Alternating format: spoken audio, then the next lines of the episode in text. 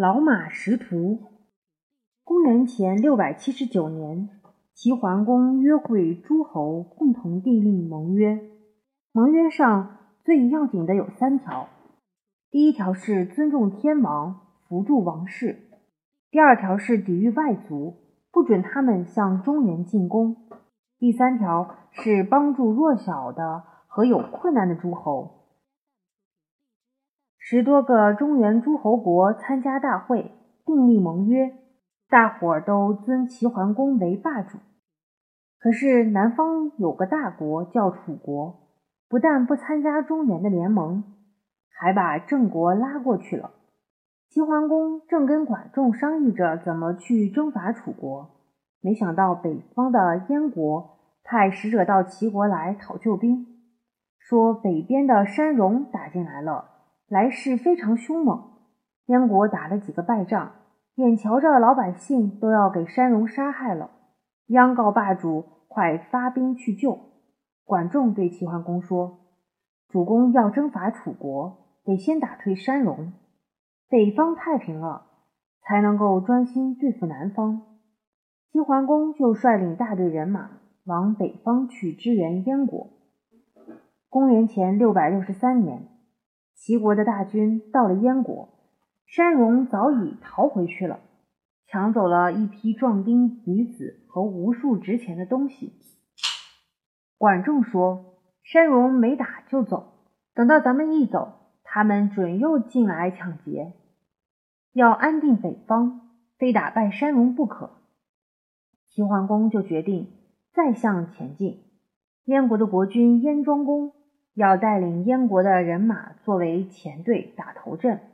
齐桓公说：“贵国的人马刚跟山戎打了仗，已经辛苦了，还是放在后队吧。”燕庄公说：“离这儿八十里地有个吴中国，跟我们一向很好。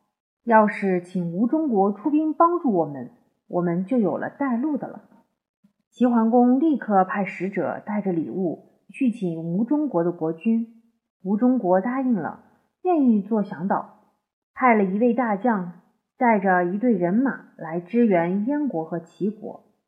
齐桓公请吴中国的人马带路，把山戎打败了，救出了不少被山戎掳去的青年男女。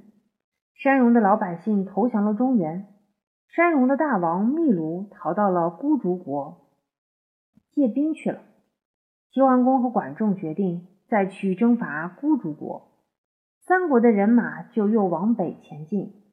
到了孤竹国附近的地方，就碰到了山戎的大王密卢和孤孤竹国的大将黄花。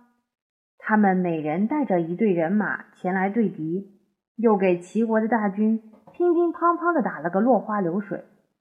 齐桓公一瞧天不早了，就安营下寨。打算休息一夜，明天再去攻打孤竹国。到了头更天的时候，士兵们带着孤竹国的大将黄花来见齐桓公。齐桓公一看，他跪在地下，双手捧着一颗人头，就问他：“你来干什么？”黄花两只手高高举起，奉上人头，自己耷拉着脑袋说：“我们的大王达里喝。”不听我良言相劝，非得帮助山戎不行。这会儿我们打了败仗，达里呵把老百姓带走，亲自到沙漠去请救兵，我就杀了山戎的头子秘卢来投降，情愿在大王手底下当个小卒子。我情愿带路去追赶达里呵，省得他回来报仇。齐桓公和管仲。把那颗人头仔细瞧了一阵，又叫将士们认了认，还真是山戎王秘卢的脑袋。这就断定他们内部起哄，窝里反了，就把黄花留下。第二天，齐桓公和燕庄公跟着黄花进了孤竹国的都城，果然是一座空城。他们更加相信了黄花的话。齐桓公怕达里呵逃远了。马上叫燕庄公带着燕国人马守住孤竹国的都城，自己率领全部人马跟着黄花去追达里呵。黄花在前头带路，中原的大军在后头跟着，浩浩荡荡一路赶去。到了掌灯的时候，他们来到一个地方，当地人把它叫迷谷。只见平沙一片，就跟大海一样，一眼望去没边没沿。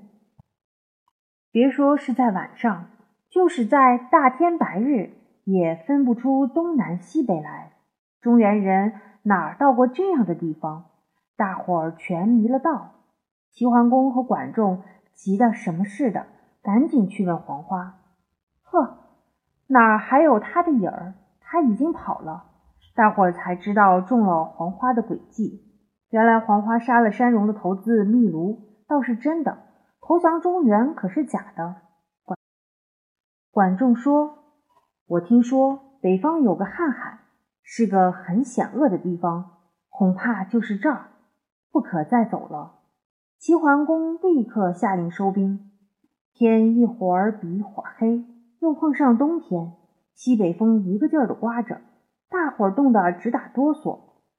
往后越来越黑，真是天昏地暗，什么也瞧不见。他们就在这没边没沿、黑咕隆咚的迷谷里冻了一夜。胆小的和怕冷的小兵已经死了好几十个，好容易盼到天亮，可是又有什么用呢？眼前还是黄澄澄的一片平沙，罩着灰扑扑的一层雾气。道在哪儿呢？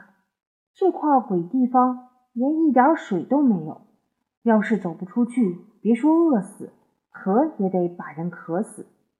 大伙儿正在不知道怎么办才好的时候，管仲猛然想出一个主意来了：狗、鸽子还有蜜蜂，不管离家多远，向来不会迷路的。他就向齐桓公说：“马也许认得路，不如挑几匹当地的老马，让他们在头里走，咱们在后头跟着，也许能走出这块地方。”齐桓公说：“试试瞧吧。”他们就捡了几匹老马，让他们领路。这几匹老马不慌不忙的，自由自在的走着。真的，老马识途，领着大队人马出了迷谷，回到原来的路上。大伙儿这才透了一口气。齐桓公的大队人马出了迷谷，走到半路，远远瞧见一批老百姓走着，好像搬家一样，就派一个老兵。扮作逃难的老百姓去问他们：“你们这是干什么啊？”他们说：“我们的大王打退了燕国的人马，下了命令叫我们回去。”齐桓公和管仲探听到这个消息，才知道当初所瞧见的空城也是黄花和达里喝使的诡计。管仲想了想，也使了个计策，他叫一部分士兵扮作孤竹国的老百姓混进城去。到了半夜，混进城里的士兵放了一把火，从城里杀出来。城外的大军从外边打进去，里外一汇合，直杀的敌人叫苦连天。黄花和达里呵全给杀了，孤竹国也就这么完了。齐桓公对燕庄公说：“山戎已经赶跑了，这一带五百多里的土地都是燕国的了，别再放弃。”燕庄公说：“这哪行啊！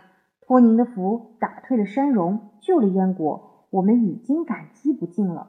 这块土地当然是属于贵国的了。”齐桓公说：“齐国离这儿那么远，叫我怎么管得了啊？燕国是北方的屏障，管理这个地方是您的本分。您一方面向天王朝贡，一方面做诸侯国北边的屏障。”我也有光彩，燕庄公不好再推，就谢了齐桓公。这么一来，燕国一下子增加了五百多里的土地，变成了北方的大国。